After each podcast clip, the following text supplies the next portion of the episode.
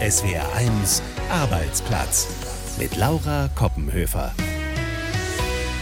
Hallo und herzlich willkommen. Heute gehen wir zusammen aufs Spargelfeld.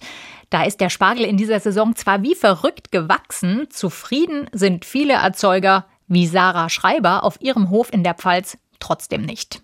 Der Lebensmitteleinzelhandel hat dann einfach sich entschieden, auch während der Erntezeit, wo doch Mengen da sind, auch aus dem Ausland Spargel zu importieren, was meiner Meinung nach eine Frechheit ist. Ihre Kollegin Lena Flubacher am Kaiserstuhl hat den Vorteil, dass sie für ihren Spargel eine zusätzliche Verkaufsmöglichkeit hat. Die komme, frage oftmals nach meinem Lieblingsspargelrezept und ich empfehle immer Spargelspitze, weil die passe gut in die Campingkochtöpfe rein und der Klassiker ist einfach auch, dass viele Camper keinen Spargelschäler dabei haben. Bauernhöfe oder Weingüter als Camping-Alternative, noch ein Thema gleich. Und aus der ländlichen Idylle geht's dann in die nicht immer so idyllischen politischen Führungsetagen deutscher Konzerne oder Behörden.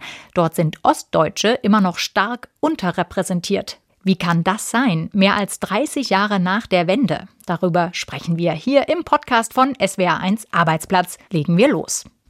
Spargel und Erdbeeren sind aus dem deutschen Frühling nicht wegzudenken und dieses Jahr waren die Wetter- und damit die Erntebedingungen insgesamt auch gut für die heimischen Erzeuger in Baden-Württemberg und Rheinland-Pfalz. Zufrieden mit der Saison sind viele trotzdem nicht, denn die Kaufbedingungen die waren nicht so gut. Wegen der Inflation schauen viele genau auf den Preis oder verzichten ganz. Aber das Hauptproblem, das sehen enttäuschte Spargel- und Erdbeerbauern woanders, wie Wolfgang Brauer auf einem Hof in der Pfalz erfahren hat. Kisten voller Spargel stehen am Feldrand zwischen Dirmstein und Offstein in der Pfalz. Noch sechs Spargelstecher aus Polen und Rumänien arbeiten auf dem Feld, das so groß wie fünf Fußballplätze ist. Vor ein paar Wochen waren es noch 20. Doch die Saison geht zu Ende. Einige Landwirte haben die Ernte sogar vorzeitig abgebrochen. Auch Spargelbäuerin Sarah Schreiber aus Gerolzheim ist unzufrieden. Also schlecht in Bezug auf den Abverkauf und auch auf die Spargelmengen, weil wir hatten eigentlich dieses Jahr ja im April nochmal Schneefall. Dann wurde es rasant warm. Also wir haben ja dann eine Woche später Ostern gehabt.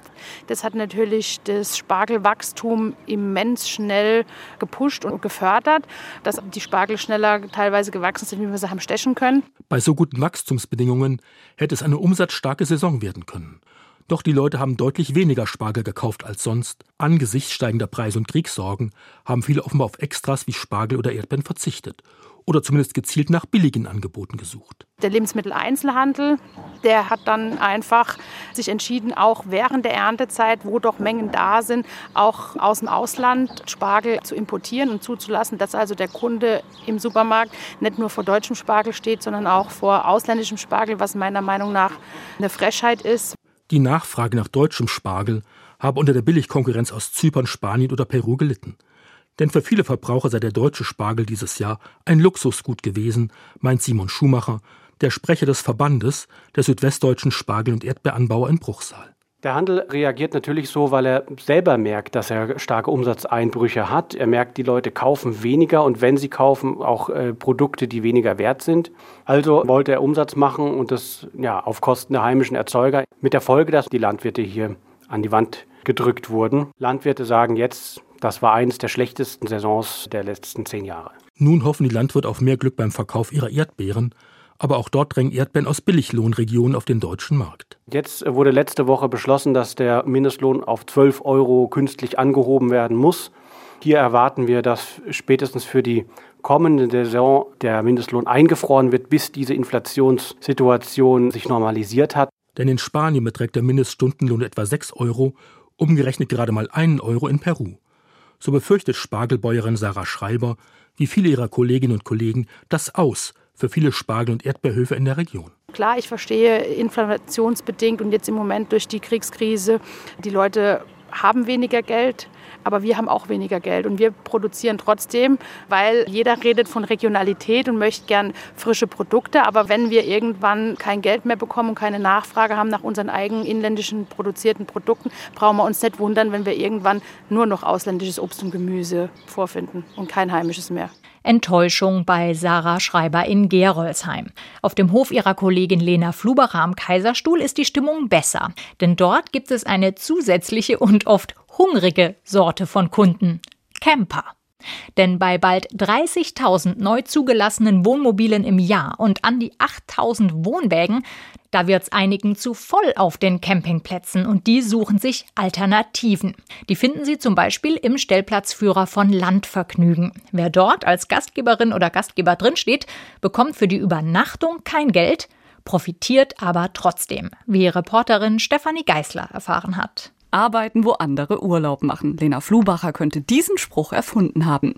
Die 32-jährige Winzerin kommt mir bereits entgegen auf dem kiesbedeckten Hof vor dem Weingut, ein bisschen außerhalb von Iringen, mitten in der Kaiserstühler Idylle. Ringsum nur Reben, Äcker und uralte Bäume. Gleich hinter dem modernen Gutsgebäude sieht man eine sauber gemähte Rasenfläche, extra für die Camper, erklärt Lena Flubacher. Können wir gerade mal hingehen. Das ist der Vorteil bei uns Winzern und Landwirten, dass wir einfach große Höfe haben und viel Platz. Und der Platz, der ist einfach eben. Das ist wohl das Wichtigste für die Camper, wie ich schon erfahren habe. Und da stehen sie einfach mitten im Grüne in der Natur. Mitten in die Natur mit dem eigenen Wohnmobil, das wollen viele. Ganz besonders seit der Corona-Krise, als Hotels und Pensionen geschlossen waren und der Begriff Individualreisen eine ganz neue Bedeutung bekommen hat. Gerade regnet es. Kühl ist es auch geworden. Erst am Morgen seien zwei Paare mit ihren Caravans abgereist, erzählt Lena Flubacher. Bei gutem Wetter seien aber immer zwei, drei Wohnmobile da. Für die Übernachtung bekommt die Winzerin kein Geld, dafür kann sie ihre Produkte direkt vermarkten, denn die Gäste kaufen gerne Wein und Spargel, oft gleich fürs Abendessen vor Ort vor dem Campingmobil. Die komme, frage oftmals nach meinem Lieblingsspargelrezept. Und ich empfehle immer Spargelspitze, weil die passe gut in die Campingkochtöpfe rein. Und glaube so der Klassiker ist einfach auch, dass viele Camper keinen Spargelschäler dabei haben aber den verleihe ich dann natürlich gern noch mit, dass dem Abendessen einfach nichts mehr im Weg steht. Der persönliche Kontakt und der Einblick in den Alltag eines Bauern oder einer Winzerin, das sei das Besondere am Konzept, sagt auch Ole Schnack von Landvergnügen. Und für viele Reisende ein entscheidender Vorteil gegenüber einem regulären Campingplatz. Deshalb sorge sein Team gezielt dafür, dass das besondere Campingerlebnis auch langfristig so exklusiv bleibe, erklärt Schnack. Uns ist wichtig, dass die Reisenden da draußen ein gutes Erlebnis haben dass sie einen Platz auf dem Hof finden. Und deswegen haben wir uns entschieden, das System zu deckeln. Das heißt, wir produzieren eine feste Anzahl an Büchern, also Mitgliedschaften da draußen. Und wenn die weg sind, sind die weg. Mehr gibt's nicht. Dass am Ende die Höfe nicht überlaufen werden und alle da draußen ein schönes Erlebnis haben, Gast wie Gastgeber. Für Lena Flubacher ist das Ganze eine echte Win-Win-Situation. Für sie entstehe kein großer Mehraufwand. Landvergnügen stellt das Marketing und die App bereit. Die Gäste bezahlen für die Mitgliedschaft 50 Euro. Die Erzeuger hingegen freuen sich neben dem finanziellen Zubrot auch über nette Begegnungen mit den Gästen. Und hin und wieder machen die sich sogar nützlich, sagt Lena Flubacher, zeigt auf das Hühnergehege und lacht. Wir müssen die Hühner ja immer morgens rauslassen, abends wieder einsperren. Und es kommt ganz, ganz selten, aber es kommt mal vor, dass die die ganze Familie irgendwie an einer Feier eingeladen ist.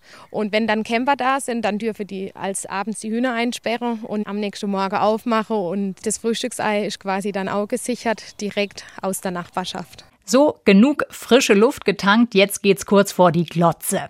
Wenn man sich da so durchsappt, da kommt man sich ja teils wie in einer Zeitkapsel vor. Wetten das? TV Total, geh aufs Ganze.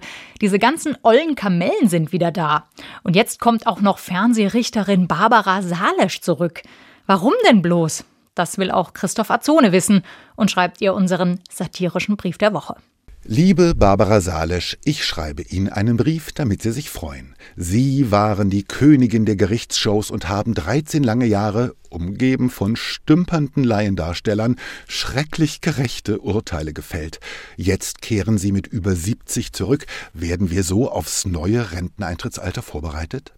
Ihre Rückkehr überrascht mich nicht. Viele alte Formate kommen wieder. Dalli Dalli, der Preis ist heiß, TV Total, Wetten das und so weiter. Die Zombies der Vorabendunterhaltung, die Untoten des terrestrischen Empfangs. Retro TV ist in, wo untreue Ehepartner mit Vaterschaftstests konfrontiert werden und die Preise noch in Mark und Pfennig waren.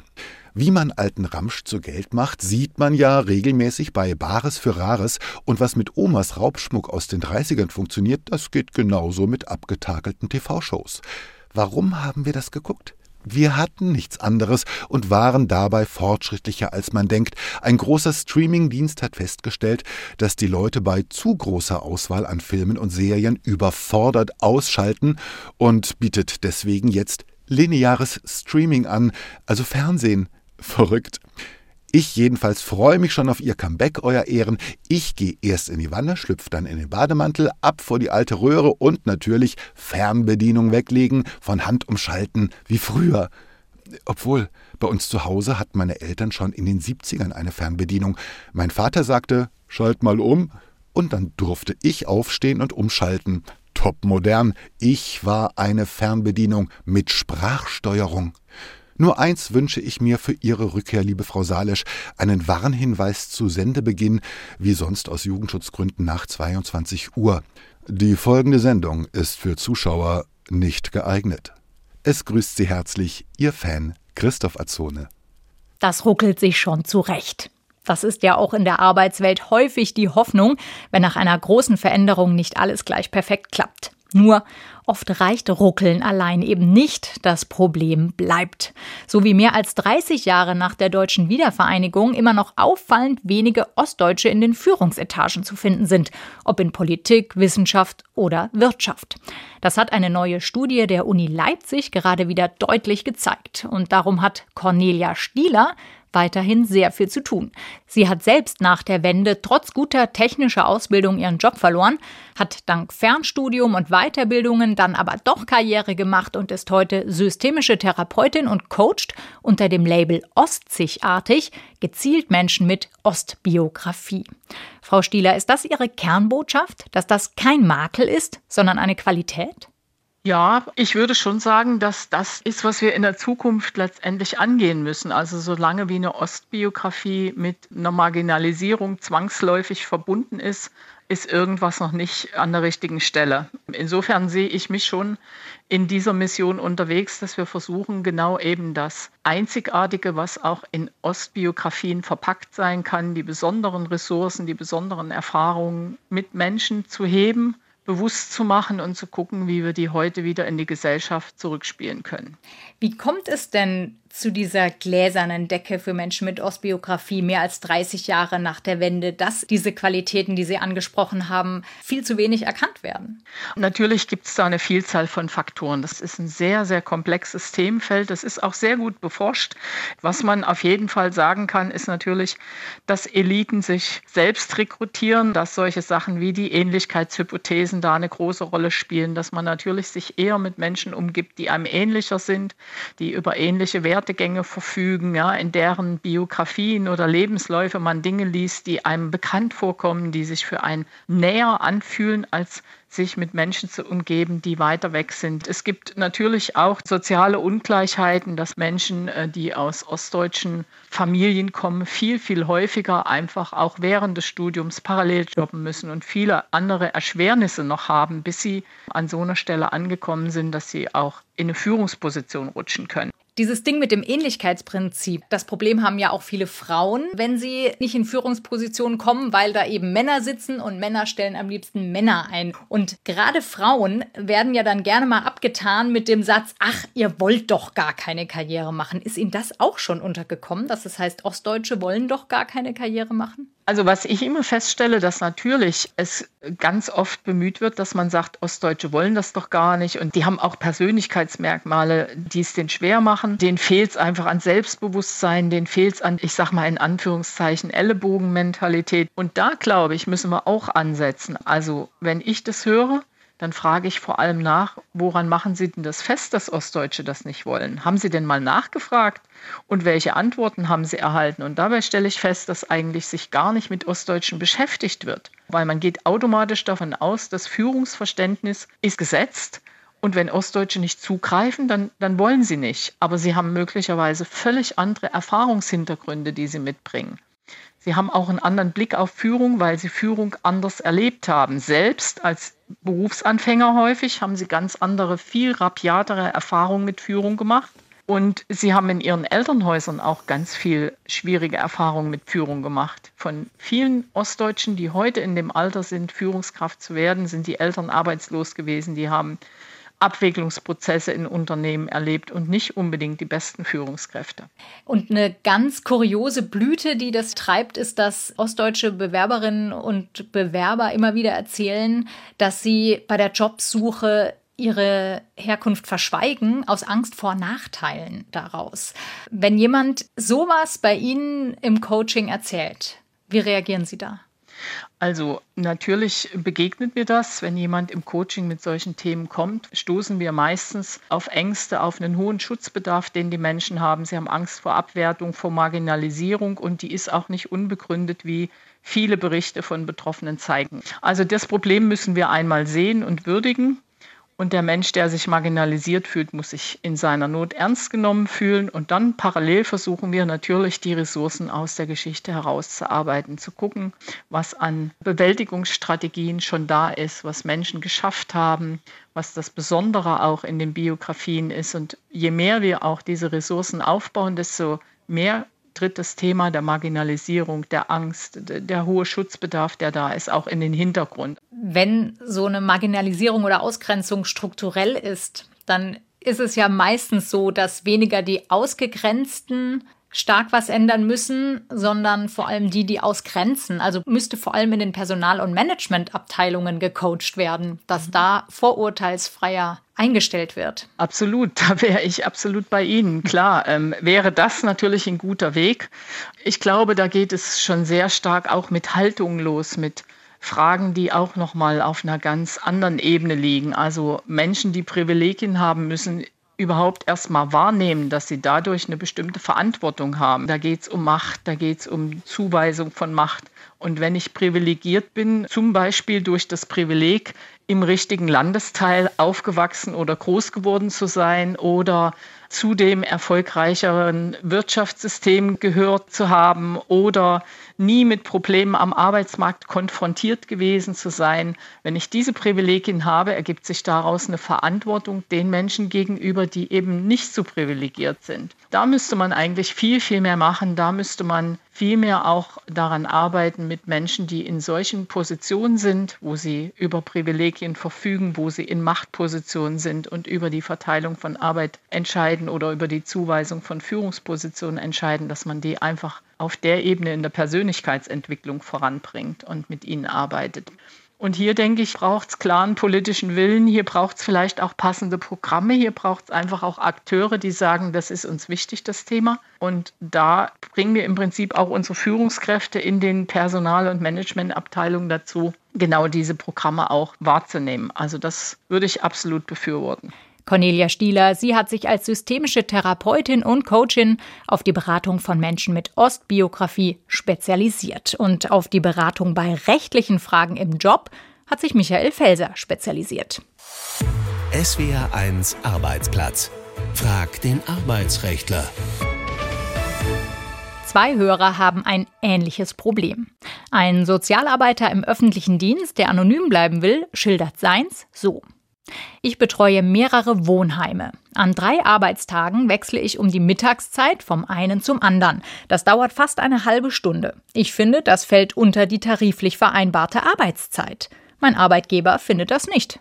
Wer hat recht? Rechtlich ist es so, wenn nicht zwei Arbeitsorte vereinbart sind, also man kann ja auch tatsächlich zwei Arbeitsverträge bei einem Arbeitgeber haben, für den einen Arbeitsort ein, für den anderen, also wäre natürlich jeweils die Fahrt zur Arbeitsstätte, wie bei jedem Arbeitnehmer, eigenes Vergnügen, das nicht bezahlt werden muss. Aber hier ist es ja so, dass er in die Dienststelle muss und dann noch zu einer anderen Einsatzstelle in Anführungszeichen. Das heißt, dann ist das wie eine Dienstreise zu behandeln. Dann muss die Arbeitszeit auch bezahlt werden und auch die Fahrkosten. Also das ist eigentlich klar. Klare Antwort also von Michael Felser und auch Steffen aus Remseck gibt er prinzipiell recht. Der arbeitet seit vielen Jahren als Koch in einer Kantine eines großen Autoherstellers, wo die Arbeitszeit mit digitalen Stempelzeiten erfasst wird. Seine Frage, gilt die Zeit fürs Umziehen als Arbeitszeit? Ich finde schon, da wir Arbeitskleidung tragen müssen. Bisher wird aber gefordert, dass man sich vor der Arbeit umziehen muss. Was stimmt? Das Problem ist, das Bundesarbeitsgericht sagt, dass Umkleidezeit nur dann bezahlt werden muss, wenn der Arbeitnehmer auffällige Berufskleidung trägt, also auffällige Farben, Logos des Unternehmens. Und man muss jetzt nicht im Auto mit dem Logo von Unternehmen umfahren oder in der Bahn. Das ist nicht zumutbar. Deswegen braucht man diese auffällige Berufskleidung erst auf der Arbeit anzuziehen. Ich finde das nicht überzeugend, ehrlich gesagt, als an der Frage auffällige Berufskleidung festzumachen, sondern im Grunde genommen nur, wenn der Arbeitgeber sagt, du musst Berufskleidung anziehen und die musst du im Betrieb anziehen, dann muss die Umkleidezeit bezahlt werden. Ja, also ich finde, man muss als Koch nicht mit einer Kochjacke von zu Hause losstarten, sondern da müsste eigentlich die Arbeitszeit bezahlt werden. Aber da kann ich auch nur raten, das ist ja ein großer Automobilhersteller, da gibt es einen Betriebsrat, der wird sich sicherlich mit dem Thema schon beschäftigt haben. Den würde ich einfach mal fragen, wie das aussieht. Vielleicht wissen die auch gar nichts davon und äh, vielleicht ergibt sich da eine Lösung. Unsere Experten beantworten auch Ihre Fragen zu Job, Karriere und Arbeitsrecht. Schicken Sie uns Ihre Fragen an arbeitsplatz.swr1.de. Und das war's für heute von uns. Ich bin Laura Koppenhöfer. Genießen Sie den Sommer. Bis zum nächsten Mal. Eins gehört gehört. SWR 1